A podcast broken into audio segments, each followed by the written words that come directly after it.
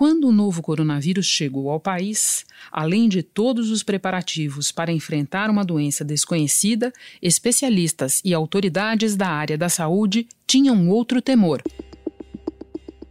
Há uma preocupação porque o auge da Covid-19 aqui no Brasil tende, deve coincidir com a época de pico de outras doenças que também nos desafiam, como gripe, influenza e a dengue também. Todo o ano passado, a influenza ou gripe, causada por vírus como H1N1, matou 1.122 pessoas no país. Frente a todas as doenças respiratórias que já existem hoje, que já é, nós convivemos, a entrada de um novo vírus com esses sintomas que podem ser aí mais de 80, 85% de sintomas brandos, atrapalha ainda mais. Então, sim, esse realmente é o grande desafio atual que a gente, nós, nós temos que nos preparar. Meio ano e o mais longo platô do mundo depois, a curva de mortos por Covid-19 vai cedendo lentamente, mas o saldo de vítimas continua a crescer. Já os óbitos causados por outras doenças respiratórias. O Brasil já está sentindo os efeitos da mudança de comportamento provocada pela pandemia. Os números de casos e mortes pela gripe H1N1 estão caindo? O Sentinela, sistema de vigilância do Ministério da Saúde, detectou uma diminuição no número de casos e de mortes por H1N1 quando realizou exames em pacientes internados. Até a semana passada, foram registrados 2.429 casos e 330 mortes provocadas pelo vírus da gripe. No ano passado, mais de 5.700 casos e 1.122 mortes por H1N1 foram registrados.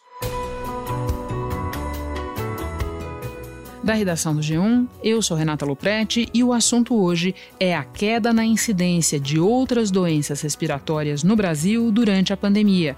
Como os cuidados para prevenir a Covid-19 acabaram derrubando casos e mortes por H1N1 e demais vírus dois convidados neste episódio: o pesquisador Marcelo Gomes, coordenador do Infogripe da Fiocruz. Depois eu converso com a virologista Marilda Siqueira, chefe do Laboratório de Vírus Respiratórios e do Sarampo do Instituto Oswaldo Cruz. Terça-feira, 13 de outubro. Marcelo, eu te proponho que a gente comece voltando no tempo. Conta para nós qual era o cenário, a perspectiva para a gripe no Brasil no início deste ano e por que essa perspectiva preocupava tanto. Nós vínhamos já com um histórico né, que no hemisfério norte, no inverno do hemisfério norte, é, nós tivemos um registro muito forte de casos de influenza, de casos graves de influenza. Né? Então, e isso em geral acaba refletindo no inverno do hemisfério sul. Né? E o que, que se observou no Brasil em particular? No começo do ano, nós vínhamos já registrando número de casos semanais de síndrome respiratória aguda grave já acima do padrão usual para o começo do ano. Né? Nos casos específicos, com resultado para influenza, isso também estava se observando.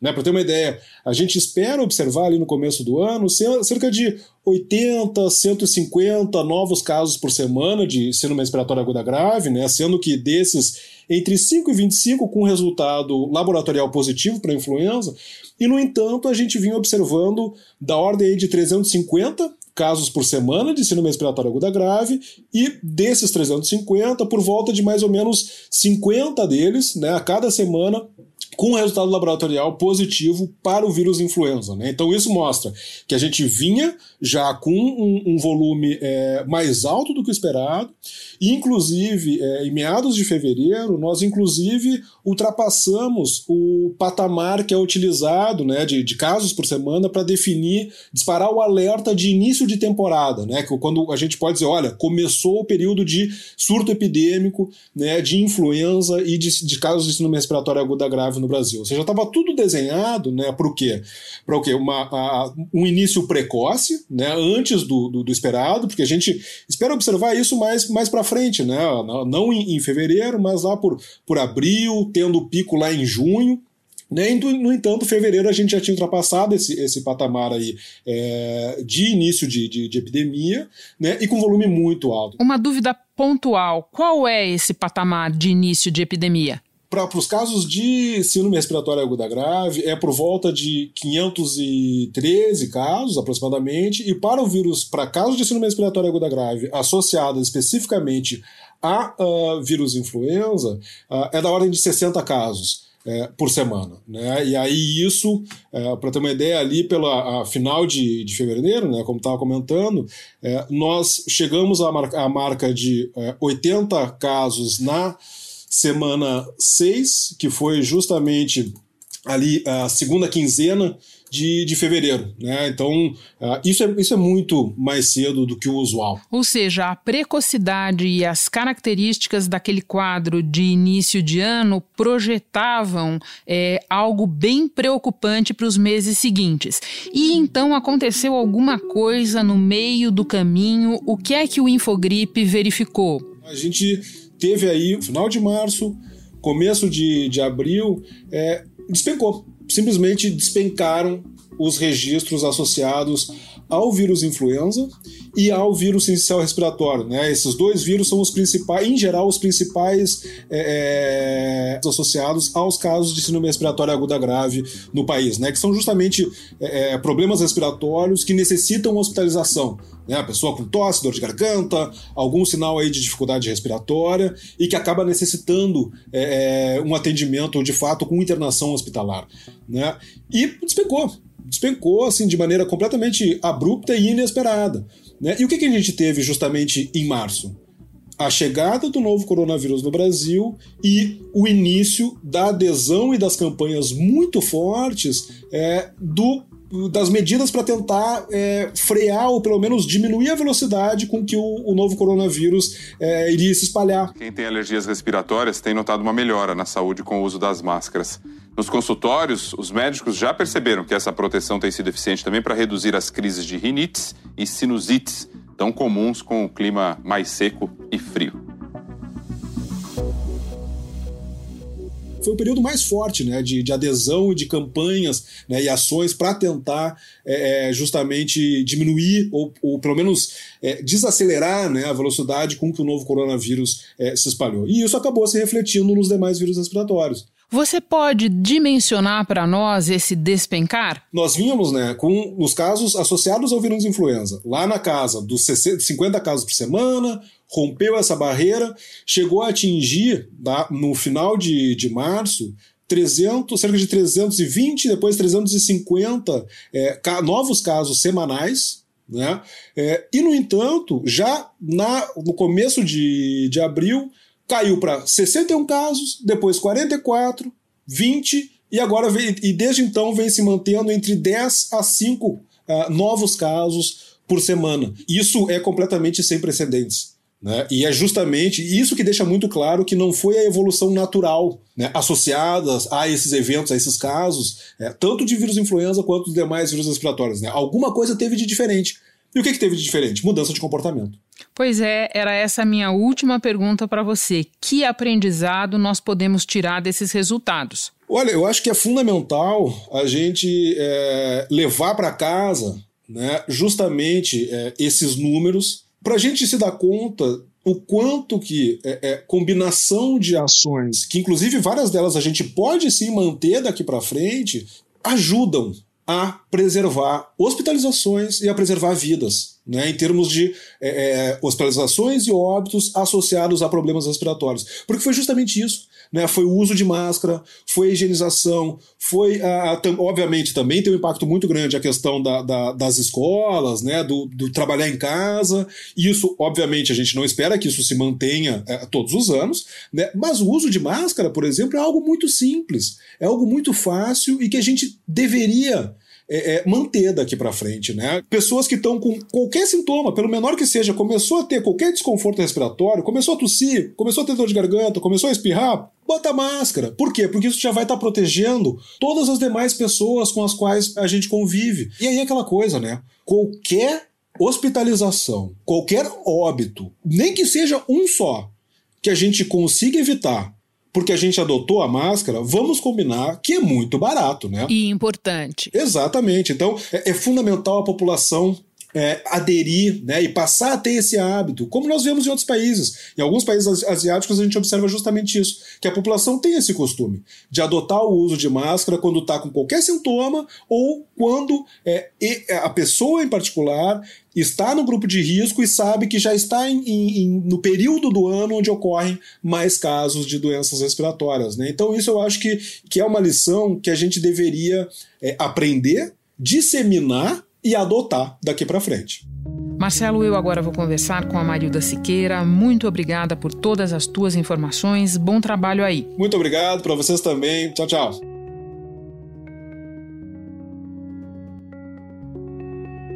Marilda, você pode começar explicando por que as medidas usadas para prevenir a contaminação por Covid-19 acabaram ajudando a brecar ou a diminuir a circulação de outros vírus respiratórios? O que acontece é que os vírus respiratórios, como o próprio nome diz, eles são, são vírus que causam infecções respiratórias e, portanto, eles são transmitidos é, por gotículas de secreção quando nós falamos, quando nós expiramos, quando nós tossimos, espirramos, e também podem ser transmitidos por aerossóis, que são aquelas é, partículas bem fininhas que se transmitem pelo ar da mesma maneira quando nós falamos, expiramos, etc. Portanto, neste confinamento que nós é, estamos vivendo e vivemos de uma maneira bem mais intensa até alguns meses atrás, é, em que as pessoas diminuíram a circulação, diminuíram a, a, a comunicação pessoal entre todos, isto contribuiu para que esta forma de transmissão de algumas doenças, no caso dos vírus respiratórios, também fosse diminuída drasticamente. Marilda, é razoável supor, a partir desse raciocínio que você nos explica, que o fechamento das escolas e o confinamento das crianças, por mais dura que tenha sido essa medida, com consequências que a gente vê até hoje, foi um fator que contribuiu para essa queda quando você considera o papel das crianças na transmissão desses outros vírus respiratórios? Sim, com certeza é, as crianças têm um papel muito importante na transmissão de vários vírus respiratórios, por exemplo, é, os vírus influenza. O, o, principal, uma das principais é, cadeias de transmissão destes vírus são realizados pelas crianças em idade uh, pré-escolar, aquele grupo de crianças entre 5 a 7 anos de idade. Eles são um dos principais transmissores é, dos vírus influenza, que é o vírus da gripe. Pais e médicos já perceberam que ficar em casa tem poupado a saúde das crianças. Sem poder ir para a escola, elas têm sofrido menos com doenças típicas do inverno. Portanto, quando neste confinamento que nós vivenciamos e ainda estamos vivendo, das crianças não terem acesso às escolas, isto foi um dos fatores que contribuiu significativamente para que várias é, dessas viroses é, não acometessem a população como normalmente acometem a cada ano.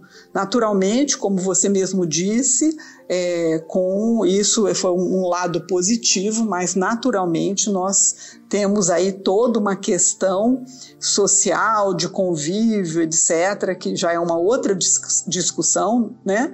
E que impactou negativamente na vida dessas crianças. Mas, em termos de transmissibilidade de, de, de infecção, é, foi uma, uma das causas que contribuiu para essa redução.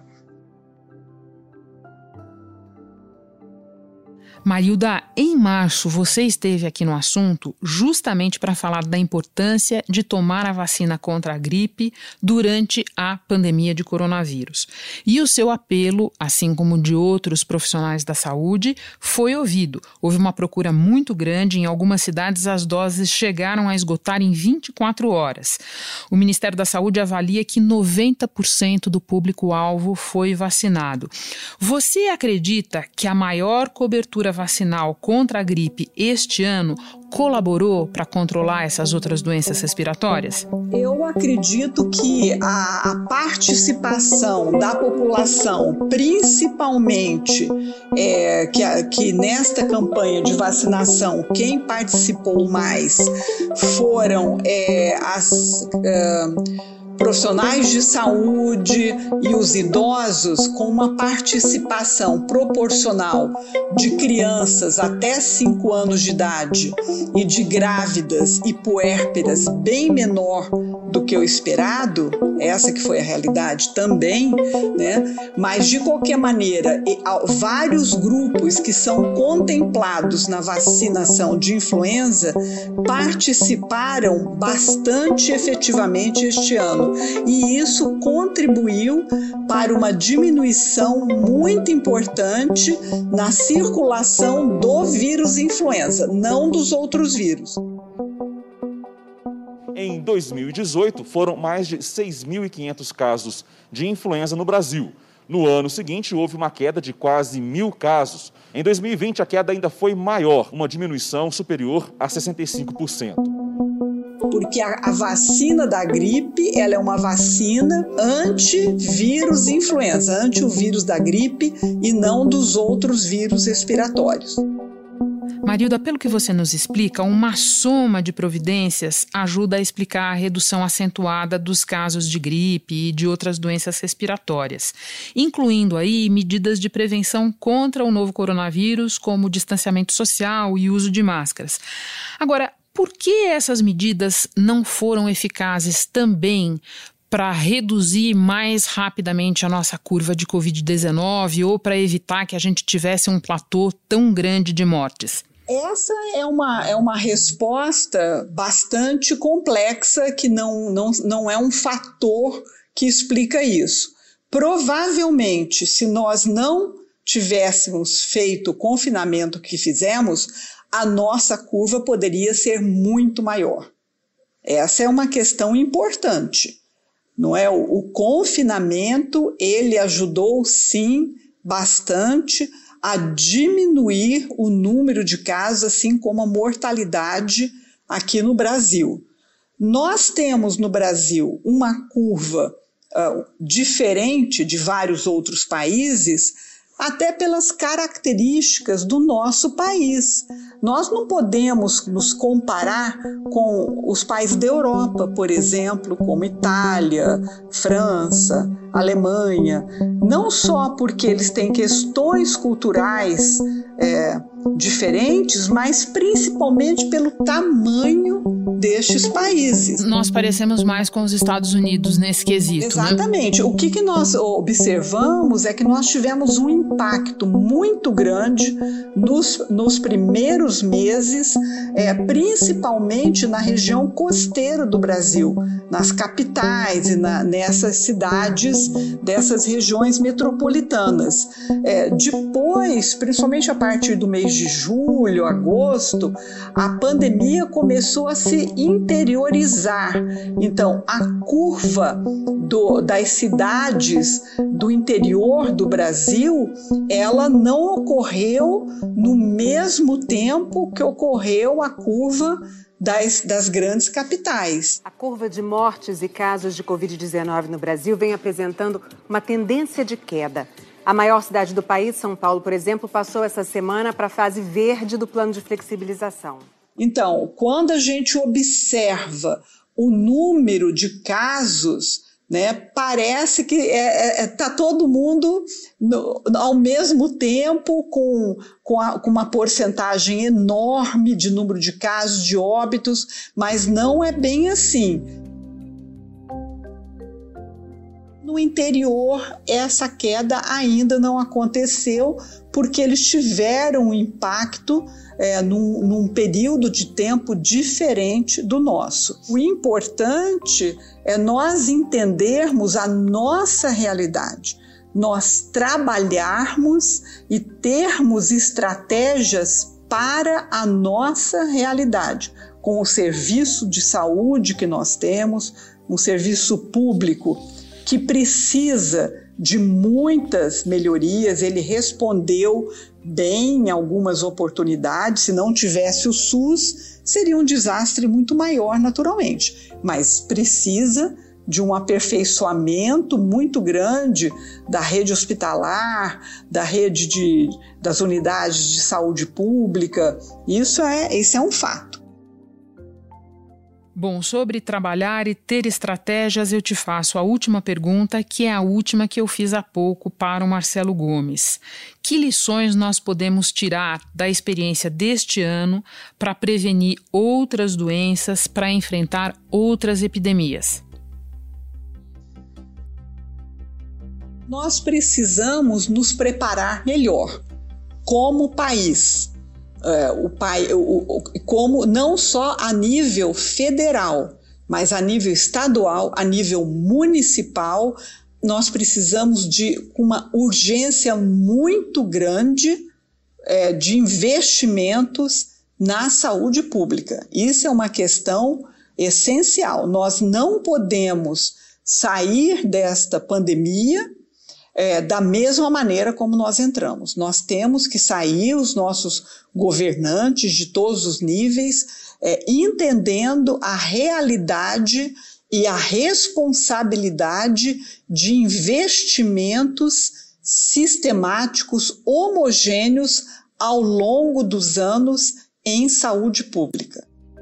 Nós teremos outras pandemias. Né? Não, tem, não tem como. Não é uma questão de se teremos, é uma questão de quando teremos. E quando a gente não sabe. Nós temos que nos preparar para isso, como população individual e como governo. E, naturalmente, nós precisamos ter um olhar é, como país muito importante em relação ao meio ambiente. Né? Nós tivemos uma doença, estamos vivenciando uma doença que saiu é, de um hospedeiro animal e chegou até a gente. Então, essa relação nossa com o meio ambiente é uma relação que tem que ser seriamente discutida por vários fatores e um deles é a prevenção é, de novos vírus que possam chegar até nós por essa relação complexa é, e difícil que nós estamos tendo com o nosso meio ambiente. Vários alertas importantes nessa tua resposta. Muito obrigada pela entrevista, Marilda. Bom trabalho para você. Muito obrigado, um prazer muito grande e muita saúde e muita responsabilidade a cada um de nós no dia a dia para que esse nosso enfrentamento seja menos penoso para todos. É isso é que nós queremos, né? Em dias quentes e secos, como os que têm sido registrados em muitas cidades do Brasil, usar máscaras pode ficar mais desconfortável. Então, algumas dicas. Se optar pelas de tecido, prefira as de algodão, material que facilita a respiração. Mas lembre-se, a máscara tem que ser trocada sempre que estiver molhada, o que pode acontecer com mais frequência no calor.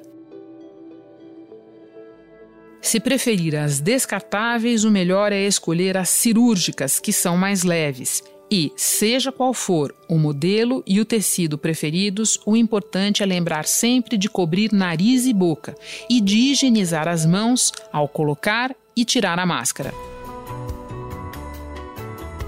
Este foi o assunto podcast diário disponível no G1 e também nos aplicativos Apple Podcasts, Google Podcasts, Spotify, Deezer, Castbox. Nos aplicativos dá para seguir a gente e assim ficar sabendo toda vez que tiver novo episódio. Eu sou Renata Loprete e fico por aqui. Até o próximo assunto.